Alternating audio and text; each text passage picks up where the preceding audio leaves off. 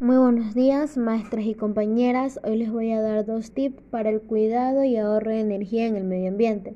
En primer lugar, tenemos usar bombillas de bajo consumo.